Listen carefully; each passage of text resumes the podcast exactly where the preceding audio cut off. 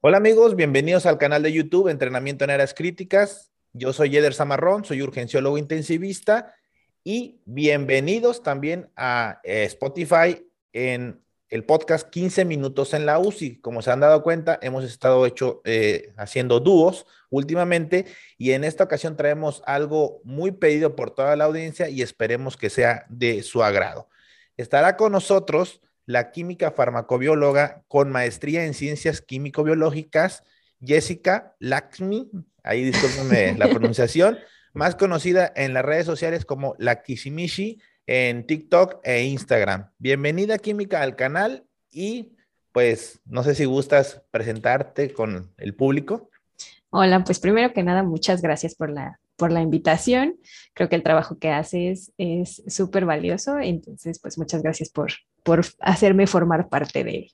Este, pues eso, básicamente ya lo dijiste, Jessica Lakshmi, te salió muy bien.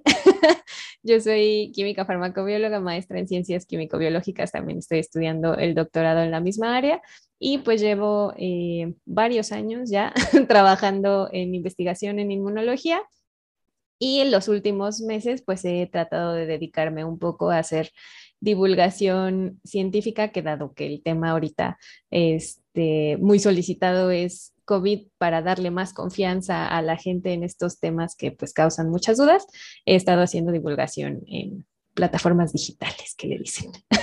Y eso es muy bueno, de hecho, veo que transmites mucho acerca de diagnóstico de COVID-19, vacunas y entre algunos otros tópicos. Y justamente esto es lo que nos eh, trae en esta, en esta charla. Eh, también ya tenemos un podcast de vacunas con el doctor Nico Sastre, por si se lo perdieron, también pueden ir a verlo en Spotify o en YouTube. Y bueno, pues netamente vamos a entrar en materia con lo que nos toca, con lo que nos atañe, que es pues las pruebas diagnósticas para COVID-19. Nuestra audiencia son profesionales de la salud y tenemos muchas dudas. ¿Qué pruebas existen en el mercado? ¿Cuándo realizarlas? ¿A quiénes sí? ¿A quiénes no? ¿A quiénes repetirlas? Etcétera, etcétera, etcétera. Recordemos que COVID-19 pues es una enfermedad causada por SARS-CoV-2 que el cuadro clínico reportado a nivel mundial ya cada vez está más establecido. Es aquel paciente que presenta un sintomatología respiratoria, fiebre de inicio reciente, accesos de tos seca de forma inicial, se puede acompañar con alteraciones em, como mialgias, atralgias, ataque al estado general. También es importante recordar los, el perfil que tiene de eh, anosmia, disgeusia y también, eh, pues, en eventos de eh, evacuaciones diarreicas. Todo este cuadro nos hará sospechar de que mi paciente tenga COVID-19 hasta no demostrar lo contrario. En esta, dice la literatura, el clínico siempre debe de pensar, así te dice tal cual, en COVID-19, porque de esa forma, pues tendremos un diagnóstico más precoz y posiblemente unas intervenciones más oportunas. Ahora, ya netamente entrando en materia, porque hay muchas, muchas dudas. ¿Cuándo realizarme una prueba para diagnosticar COVID-19? ¿Cuándo? Pues primero que nada, justo como lo dijiste, ahorita, sobre todo con la oleada de casos que estamos teniendo, pues todo lo que parezca un eh, cuadro respiratorio e incluso con algunos síntomas gastrointestinales es sospecha de COVID. Y es COVID hasta que se demuestre lo contrario tanto para la parte que decías del manejo del paciente, para hacer un manejo temprano y la vigilancia, como para la cuestión epidemiológica, ¿no? Una persona en cuanto empieza a sentir síntomas de este tipo y que sospecha que es COVID, lo ideal es que se aísle. Ahora, ¿cuándo hacer la prueba? Depende de qué prueba estemos hablando. Eh, sabemos que existen dos pruebas principales eh, diagnósticas de las moleculares o de las donde vamos a buscar partes del virus, ya sea su material genético o proteínas, que serían la PCR o la prueba de antígenos. Eh, difieren en qué parte del virus vamos a buscar. La PCR, que es la que es realmente molecular, es la que nos permite identificar el RNA en este caso, porque el SARS-CoV-2 es un virus de RNA. Entonces, eh, mediante una prueba de reacción en cadena de la polimerasa, utilizando una transcriptasa reversa, pasamos estas cadenas de RNA a DNA complementario y estas las multiplicamos muchas veces, por eso es una prueba muy sensible. Una PCR la podríamos hacer en los primeros días de sospecha de la enfermedad. Por ejemplo, si tuvimos un contacto positivo, que ya sabemos que tuvo COVID, pues podríamos esperar unos cinco días después de ese último contacto para hacer una PCR y probablemente ya obtendríamos un resultado positivo. Yo creo que eso que mencionas es bien importante, aunque en la literatura mundial te dice así tal cual, no hay un consenso con exactitud de cuándo tomar la PCR, que es la de elección, eh, que ahorita nos cuentas cuál es la técnica correcta, porque pues por ahí también empieza a veces los falsos negativos. Em, pero regularmente, como comentas, entre el 5 a 7 días es bastante bueno, aunque también alguna literatura marca que incluso al paso de, 48 horas ya podría detectarse en pacientes con una, que recibieron una carga viral alta, podría también llegar a ser. Entonces, esa, la, la que recomiendas prácticamente es la PCR, unos cinco días y ahorita justo la, pues la media del, cuándo se podía detectar un positivo por PCR, eh, hace unos meses era unos seis días, 6.4 días, una cosa así. Ahorita con eh, las nuevas variantes que ya son mucho más transmisibles y con Delta en particular se ha visto que es porque tiene una capacidad de replicarse mucho más eh, alta, pues ya esto disminuyó de 6 días a 3.7 más o menos. Entonces, como todavía estamos así, este, pues identificar bien los contactos y demás, pues 5 días sigue siendo una media bastante decente pero sí, en este caso, cuando los pacientes tienen cargas virales muy altas, ya sea por exposición o porque están eh, contagiados con una variante que se, se, reproduce mucho, pues podríamos incluso detectarlo días antes, unos cuatro días, por ejemplo. Ok, y la duda de siempre es de que, oye, doctor, este, ¿me hago la PCR o me hago antígenos? ¿En qué consiste la prueba de antígenos y a quiénes podría recomendarse? A diferencia de la PCR, en la de antígenos vamos a ver proteínas del virus, ¿no? Podría ser la spike o incluso podría ser alguna otra proteína dependiendo pues del tipo de, prueba, ¿no? Porque hay muchísimas marcas. Entonces, eh, estas proteínas pues las no se van a multiplicar, lo que hay, hay, ¿no? Y por lo tanto, las de antígenos se recomiendan una vez que el paciente ya está sintomático no cuando sabe que tuvo un contacto, sino cuando ya está con una enfermedad activa y la de antígenos nos podría ayudar más bien a ser confirmatoria de que efectivamente es COVID y no es alguna otra enfermedad con síntomas similares. El problema con las de antígenos es que cabe la posibilidad de tener falsos negativos porque no es una prueba tan sensible. Si no tenemos una carga viral lo suficientemente alta, eh, que en términos de PCR, que es con, unos 25 ciclos, ya se pudiera encontrar eso en una PCR, este, no lo vamos a detectar en la de antígenos, ¿no? Si tenemos muy poquita proteína, puede ser que no se vea en la de antígeno y por eso siempre se recomienda que un resultado negativo en la de antígeno se tiene que confirmar con una PCR.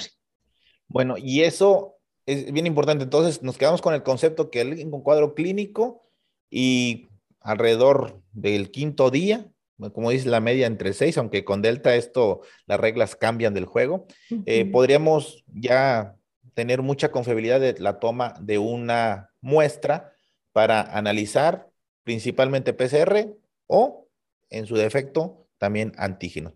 Sí. Y, en esto se basa eh, la, la, fiabilidad de la misma, sí, en las, en las en la manipulación de la muestra, bla, bla, bla, pero la toma de la muestra, la técnica, ¿qué opinas de esto? ¿Cuál sería lo correcto?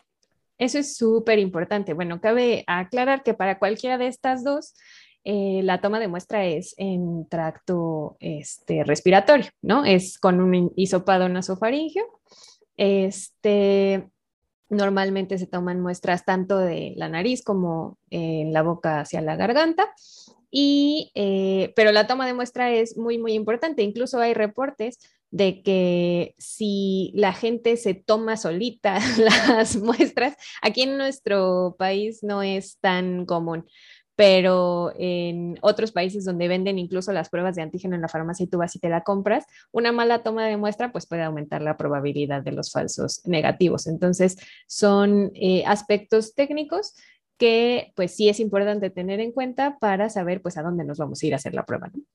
Sí, claro. Y, y, esto también se basa porque pues la prueba también puede servir luego, puede ser de tamizaje, como tú dices, a lo mejor alguien asintomático, pero que sí tuvo contacto, o se está utilizando mucho en, en diferentes países y también comienzan en México, que para poder abordar un avión, que para poder este, entrar a un restaurante, malamente para entrar en eventos masivos, digo malamente porque sabemos que al final de cuentas puedes hacerte una prueba y realmente, como tú bien lo comentas, estar en una fase inicial y no detectarse ni por PCR ni por antígenos y pues mucho menos por anticuerpos. Sí.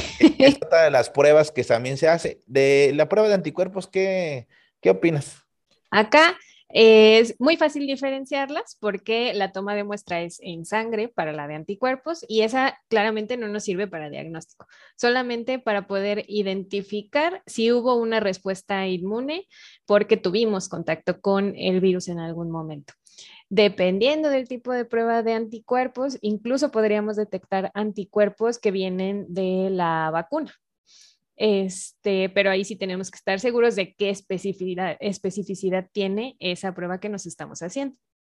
Pero no nos sirven para nada más que para pues hacer ahí un screening de cómo está la población, ¿no? Y, qué tanta seroconversión tienen y así, pero pues no es eh, ni diagnóstica, eso sí que nos quede muy, muy claro, ni nos sirve para poder decir, no, sí puedes entrar, no puedes entrar, puedes viajar, no puedes viajar porque puede ser que hayas tenido el contacto con el virus hace muchos meses, ¿no? Tampoco te dice este, hace cuánto tiempo.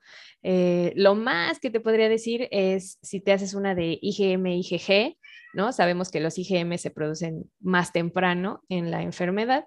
Entonces, si tuvieras solo IgM, pues el contacto fue más o menos reciente. Si tienes ambos, pues tendrá unos 14 a 28 días. Si tienes solo IgG, pues fue hace más de 28 días y quién sabe cuándo, ¿no? De 28 hasta el infinito. Entonces, claro. pues no, no nos dicen mucho realmente. Oye, te voy a decir un secreto que nadie nos escuche. Y esas pruebas luego las usan de tamizaje para operar a pacientes. Entonces, ah, dicen, no, prueba negativa. O inclusive a nosotros, digo, eh, bueno, no, perdón, en, otros médicos, perdón, que conozco, eh, nos meten pacientes a unidad de cuidados intensivos no COVID con esas pruebas. O sea, vienen por otras patologías y se hacen esas pruebas. No, se entra a área no COVID porque salió eh, anticuerpos negativos. Pues hemos tenido pacientes con anticuerpos negativos, obviamente, y que fue un cuadro clínico de un evento vascular cerebral y resulta que la tomografía diagnóstica completamente de eh, COVID-19 y pues resulta que el evento vascular cerebral fue asociado a un evento embólico de este, de este virus. Entonces, de ahí también este, te quería eh, seguir preguntando algunas situaciones que son muy comunes. Muchos venden o comienzan a promocionar que te miden los anticuerpos para saber si tu vacuna que realizaste. También este tópico lo tocamos un poco con, con Nico, pero Nico sí es más, este, más desmadroso. Y entonces, este, ¿tú qué opinas de que están haciendo estos, que se están vendiendo ahora? ¿Sabes qué? Ya nada más déjame le borro, déjame le borro y le pongo para vacunas. ¿Qué opinas de eso? Sí. Pues al inicio, muy al inicio, cuando se empezaron a aplicar las vacunas, estas pruebas para saber si tenías anticuerpos vacunales ni existían. Y ya veíamos eh, incluso compañías que vendían pruebas rápidas, estas de cassette, para decirte si tenías anticuerpos vacunales. La verdad es que no nos podían asegurar nada. Yo justo me fui a buscar incluso los insertos y así porque debemos de saber que la mayoría de las vacunas nos generan inmunidad específicamente contra la proteína spike. Entonces, lo que nosotros tendríamos que detectar en una prueba de anticuerpos, pues son anticuerpos anti-spike, excepto para vacunas como Sinovac y Sinopharm, ¿no? Que son las únicas de virus inactivo. Y entonces, en ese caso sí se generan anticuerpos pues contra, contra diferentes partes de diferentes proteínas del virus, pero para todas, todas las demás vacunas solo se generan anticuerpos anti-spike. Entonces, si no te pueden asegurar que su prueba ve ese tipo de anticuerpos, pues nada más te están robando tu dinero. Ahora sí ya hay eh, pruebas de anticuerpos que ven ese, ese tipo de anticuerpos específicamente, IgG anti-spike, pero yo no las he visto en el formato de cassette. Solo las he visto de las que se hacen en el laboratorio, que se hacen por quimioluminiscencia y pues el resultado tarda un poquito más. Eh, pero igual, o sea, realmente no tiene mucha utilidad porque no sabemos, eh, incluso hay cuantitativas, ¿no? Las que se hacen por quimioluminiscencia te van a decir que tienes 200 unidades de anticuerpos por mililitro, pero eso no nos dice absolutamente nada porque no sabemos, en realidad no hay un estudio que nos diga a partir de tantas unidades estás protegido o no. Y además, los anticuerpos no son lo único que compone la respuesta inmune, ¿no? Podemos habernos haber tenido la enfermedad o habernos vacunado hace ya más de seis meses, ocho meses, por ejemplo, el personal de salud que se vacunó muy al principio de, del año, ¿no? Ahorita ya tendrían, no sé, unos seis meses de vacunados, cinco o seis meses. Entonces, puede ser que ya no tengan anticuerpos circulantes, eso no quiere decir que no tengan eh, inmunidad, porque pues también se genera inmunidad celular, células de memoria, etcétera. Entonces, ¿para qué sirven esas pruebas? Para que gaste su dinero la gente, para que se espante si no tiene anticuerpos, ¿no? Porque pues, o si los tiene bajos con respecto a quién sabe qué. Entonces, pues no, no vale la pena ni no sirve para nada más que para darle dinero a esa gente. Claro, y la, importancia tal vez podría ser ya cuestión de investigación para saber o guiarnos que realmente es una inmunidad más controlada y con unos anticuerpos altos cuando te vacunas, que eso es algo importante que salen ya artículos, pero ya con un perfil de investigación. Entonces, eso es importante que lo tengamos en cuenta. Entonces, hasta el momento, resumiendo, eh, PCR, antígenos, que son las de diagnósticos, y anticuerpos que realmente nos sirven solamente para saber si tuvimos hace mucho o hace no tan mucho nuestra, la, infección por SARS-CoV-2. Ahora, otra pregunta que te quiero hacer, muy importante. Se necesita estar haciendo controles una vez que diagnosticamos, clínicamente más, en este caso molecularmente por PCR. ¿Se necesita hacer algún control cada cuánto tiempo si no, ¿y cada cuánto tiempo sería la pregunta? Pues realmente no porque como es tan sensible esta prueba, incluso hay reportes de que pacientes recuperados, o sea, que ya tuvieron solo enfermedad leve o incluso enfermedad grave, pero pues ya salieron, ya tienen su alta médica y todo, siguen dando positivo a las PCRs incluso 90 días después de la enfermedad. Entonces, como es una prueba tan sensible y además si la carga viral fue elevada, pueden quedar trazas del material genético del virus, ¿no? En el tracto respiratorio. Entonces lo vamos a poder seguir detectando, pero pues en realidad ya no tiene ninguna utilidad para decir la persona es infecciosa o no es infecciosa, ¿no? Porque no tenemos ni siquiera tampoco un reporte de a partir de qué carga viral una persona en realidad es infecciosa o no.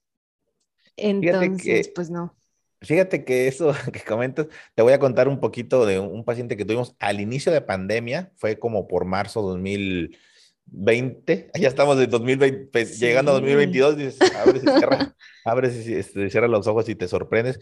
Entonces nosotros pues teníamos poca experiencia y el primer caso que se, pues, tuvimos en la ciudad de Tampico, Tamaulipas, de donde yo soy originario, eh, pues fue justamente en mi hospital, donde pues yo la atendí. Entonces, lo que hacíamos era darle un seguimiento, no sabíamos cuánto, no había muchos reportes. Entonces, ese paciente tuvo, estuvo, le hacíamos cada veces, cada 10 días, cada, cada 7, cada 10 días las pruebas de PCR, imagínate. O sea, éramos ignorantes porque no teníamos conocimiento. Claro, pues estábamos aprendiendo. sí, y estuvo con nosotros, recuerdo, como un mes y medio y un mes y medio, casi dos, y siguió saliendo positivo. Y ahora pues ya en el retroscopio todo es más fácil y dices, pues bueno, ¿qué, estábamos haciendo? Eh, aquí yo quiero también aportar algo. De 10 a 14 días hacia adelante, la carga viral es muy baja y las posibilidades de transmisión son nulas prácticamente. Entonces, esa seguridad también debemos de, tenerla. En inmunocomprometidos no está muy claro, pero pues después de 10 a 14 días estamos seguros y sin necesidad de estar realizando más pruebas eh, de PCR, antígenos y mucho menos eh, pues anticuerpos. Este, bueno, eh, también otra cosa que, que quería comentarte. Por lo tanto, muchos dicen, ¿sabes qué? Estoy vacunado, me vacuné hace, vamos a suponer, dos meses y traigo cuadro clínico. Déjame hago nuevamente una PCR y muchos dicen, no, no te hagas PCR en tiempo, en una PCR este, para SARS-CoV-2, eh, para RNA, no, no te la hagas porque al final de cuentas vas a salir positivo porque la vacuna te va a dar positivo en la PCR. ¿Qué opinas? te voy a decir algo, o sea, los médicos, yo hablo por mi gremio, muchas veces los médicos hacemos cada cosa o damos cada opinión y ustedes como químicos tienen obviamente muchas verdades que nosotros no. ¿Qué opinas de eso? Sí, pues ahí no hay manera, ¿no? Sabemos que la, la vacuna es intramuscular y se van a generar cierta cantidad, o sea, es una cantidad controlada, además de proteínas, o en el caso de las de virus inactivado, pues es una cantidad controlada de virus la que se nos está inyectando, que además no es replicante porque está inactivado. Entonces, solo se van a generar las proteínas, pues en ese sitio donde se, se hizo la inoculación. Y este, y ya, ¿no? Se van a procesar, se va a hacer toda la respuesta inmune. A lo mejor podrían moverse pues en, esa misma zona mediante obviamente que está vascularizado y demás, a lo mejor a los ganglios que están ahí más cerca, pero en realidad no, no hay forma, ya, ya dijimos que se toman las muestras en, tracto respiratorio, ¿no? Entonces no hay forma de que llegue la proteína a, a ese a esa parte de nuestro cuerpo. Por lo tanto, también es mentira esto que se dice de que las personas vacunadas pueden estar, eh, pues, mucho menos contagiar a otras personas, pero ni siquiera pueden estar echando proteína spike ahí, exhalando eh, partes del virus, porque lo que se nos inyecta de la vacuna es algo bastante, bastante controlado, que pues ahí se queda, ¿no? Se genera la respuesta inmune y después se elimina. Entonces, pues ya, no, no hay forma que una prueba ni de antígeno ni PCR nos diera positiva por la vacuna. Y entonces es súper importante tener claro que si hay personas que empiezan a tener síntomas de COVID muy cerquita de cuando se vacunaron y están empeorando, se tienen que hacer una prueba y si sale positiva es COVID, no es por la vacuna. Definitivamente. Y también otro, aquí se me viene a la mente el concepto de también de reinfección, que luego también muchas de las veces dice, yo me enfermé de COVID dos veces ¿Por qué? Porque me, vacuné, me, perdón, me enfermé tal día y a los dos meses me volví a enfermar. ¿Por qué? ¿Tuviste síntomas? No, no, no, de repente como que me sentía cansado, me hice la prueba de PCR y me salió positiva nuevamente. Entonces, ahí también yo creo que el corte, ahí sí tú me, me actualizas, eh, que recuerde, a los tres meses, después, de tres meses hacia, hacia atrás, es muy difícil que, o sea, es, es, muy probable, perdón, que te siga saliendo positivo la PCR porque sigue habiendo restos. No sé si ahí estoy bien, corrígeme, sí, Sí, sí. Los, la PCR sobre todo puede seguir saliendo hasta 12 semanas, 90 días, 3 meses, este, después positiva. Y también se sabe que es muy poco frecuente que haya reinfecciones durante ese periodo de tiempo. No quiere decir que sea imposible, no quiere decir que vamos a andar por la vida como si nada, pero es muy poco probable que haya reinfecciones, al menos en esos primeros tres meses. Efectivamente, y lo que también platicábamos antes de, de la grabación, que pues al final de cuentas sí hay pruebas negativas, sobre todo si te bases en alguna que no tiene sentido hacer como anticuerpos, salen negativos, pero también puede haber pruebas negativas por PCR o por antígenos, a lo mejor porque es eh, una mala toma, a lo mejor porque es muy inicial el cuadro, pero hemos tenido pacientes, le comentaba la química, que sale negativa la PCR, pero es un cuadro clínico de síndrome de dificultad respiratoria de, de adulto, un SDRA, y la tomografía clásica con un diagnóstico, y pues obviamente abordamos al paciente como tal. O sea, aquí importa mucho la clínica, Sí, las pruebas moleculares, pero también la tomografía mm. que es diagnóstica de COVID-19 por las diferentes imágenes de eh, eh, infiltrados intersticiales, este, empedrado, imagen de empedrado,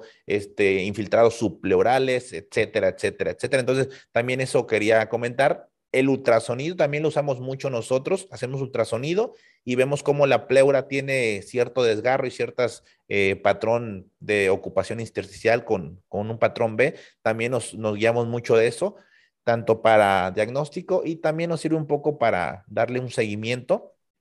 Y otra cosa que también quería aclararles a todos los que nos están escuchando, que muchas de las veces dicen, ¿sabes qué? Este, em, bueno, este, no, ah, no, te hagas la PCR, hazte ferritina, dímelo D, eh, hazte proteína C reactiva y con eso sabes eh, cómo estás, eh, cómo está la gravedad del, del, COVID. Al final de cuentas, una cosa son diagnóstico y otra cosa es marcadores o pruebas de laboratorio que te van a servir para estratificar riesgo proinflamatorio, riesgo procoagulante, que son estas que comenté. Entonces son completamente diferentes. También quiero o quisiera aportar eso porque muchas veces tenemos esa confusión muy importante. Entonces yo veo pacientes que tienen, así de verdad, este, algo de tos seca, cefalea, saturan perfectamente y les piden así ferritina, dímero D, proteína C reactiva, o sea, PFH, o sea, triglicéridos, como si fueran buscando un síndrome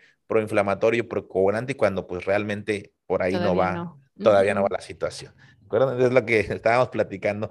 Este, bueno, se me agotaron las preguntas que venían preparado, pero te quiero también, otra que, algo que quería comentarte o preguntarte, ¿cuáles son las preguntas más frecuentes que te hacen? Porque veo que en redes te, hacen muchas preguntas. A diferencia de otros este, divulgadores científicos, tú eres muy tranquila para contestar y eso me agrada tantísimo que dije, no, se la, lo, va, lo va a callar y tú, hola amigo, este, mira, te voy a explicar que eso no está así. Y yo, ah, la tenía de pechito y eres muy tranquila. ¿Cuáles son las dudas más frecuentes que, o comentarios que te hacen con respecto a, a las dudas de, de, de cómo diagnosticar COVID? Sí, pues ahorita justo ha estado surgiendo mucho esa duda de por, la, cantidad de casos que hay y que mucha gente se está vacunando ahorita, pues les pasa así, hay muchos que tienen la mala suerte que se contagian igual y hasta el mismo día que se fueron a vacunar. Y entonces pues andan bien confundidos porque se empiezan a sentir mal alrededor de los días que le pusieron la, la vacuna y pues piensan que es por, este, por la vacuna, pero de pronto empiezan a empeorar o incluso ha habido algunos que me dicen, oye, es que me bajó la oxigenación, eso es normal con la postvacuna y yo, no. y entonces, pues sí, esto de que la prueba puede salir eh, positiva por la vacuna, que les dijeron que se esperaran, que porque podía salir ahí confusor este, la, la vacuna, este, las pruebas porque se acababan de vacunar, eh, que qué pruebas se tienen que hacer, ¿no? Que si antígeno o, o, este, o la de anticuerpos, que porque le salió la de anticuerpos negativa y que quién sabe qué. es como de no. de este, pues sí, en realidad creo que las, las tocamos todas. Algo que sí, pues creo que cabe la vale la pena recalcar es que la de antígeno solo cuando hay síntomas porque si nos la hacemos post contacto o algo así y no tenemos síntomas, pues probablemente no va, no va a servir de mucho. Eh, la PCR sí podría ser, nada más que obviamente pues la PCR es más cara porque es un eh, procedimiento molecular que pues lleva más días, requiere tanto personal como equipo especializado para realizarla, entonces no es como tan sencillo ni vamos a obtener el resultado en 15 minutos. Y eh, a diferencia de lo que pues sí pasa con la de antígeno, solo tener muy, muy claro que un resultado negativo, eh, sobre todo si tenemos síntomas, se tiene que confirmar con una, con una PCR. PCR, de acuerdísimo, de acuerdísimo. Perfecto. muchas gracias, Química, por esta plática. No necesitas mucha, mucha difusión, pero para todos nuestros amigos que nuestra comunidad es de profesionales de la salud, ¿dónde te pueden seguir en tus redes sociales? En todas mis redes sociales estoy como la Kishimishi con K para que se les haga muy, muy difícil. Así como suena la Kishimishi. Y este, y pues sí, ahí andamos. Yo no contesto feo porque creo que tengo la, la fe de que todas las preguntas vienen de la ignorancia, pero no en el mal sentido, ¿no? Sino de que pues no todos somos expertos en todo. Justo pues yo acabo de aprender ahí algunas cosas con, contigo y pues nos complementamos y justo eso es muy, muy importante, ¿no? Que sepamos que sobre todo en este tema, que en el que todos estamos atorados, pues nos tenemos que ayudar entre todos para salir, porque si no, eh, va a ser bien, bien, va a ser más difícil todavía. Sí, siempre les digo eso, de que es, esto es algo que sus abuelos no lo, no lo, no lo vieron, sus padres no lo vieron, ustedes no lo, no lo han visto nunca, sus hijos no la habían visto y nunca posiblemente lo volverán a ver. Así que esta es una pandemia. Sí, ojalá, ojalá. En el décimo pico de pandemia, ah, en 2020, no, ojalá y no. Ojalá y pues la vacuna eh, eh, que se universalice y eso pues es una esperanza bastante, bastante importante. Les voy a dejar las redes de la química Jessica eh, por aquí en la caja de comentarios, en los, en los subtítulos. Y pues muchas gracias si llegaste hasta este momento. Dale like al video, una manita arriba. Si no te gusta, dale dos manitas abajo. Se quita. Sí, sí. y este, suscríbete al canal de YouTube Entrenamiento en Áreas Críticas y pues síguenos en Spotify como 5, 15 eh, minutos en la UCI. No son 5, son ni 15. Ahorita les regalamos mucho más. Así que muchas gracias a todos. Gracias, Química. Y pues próximamente podemos hacer algún otro contenido. Claro que sí. Muchas gracias. Gracias. Bye. Bye.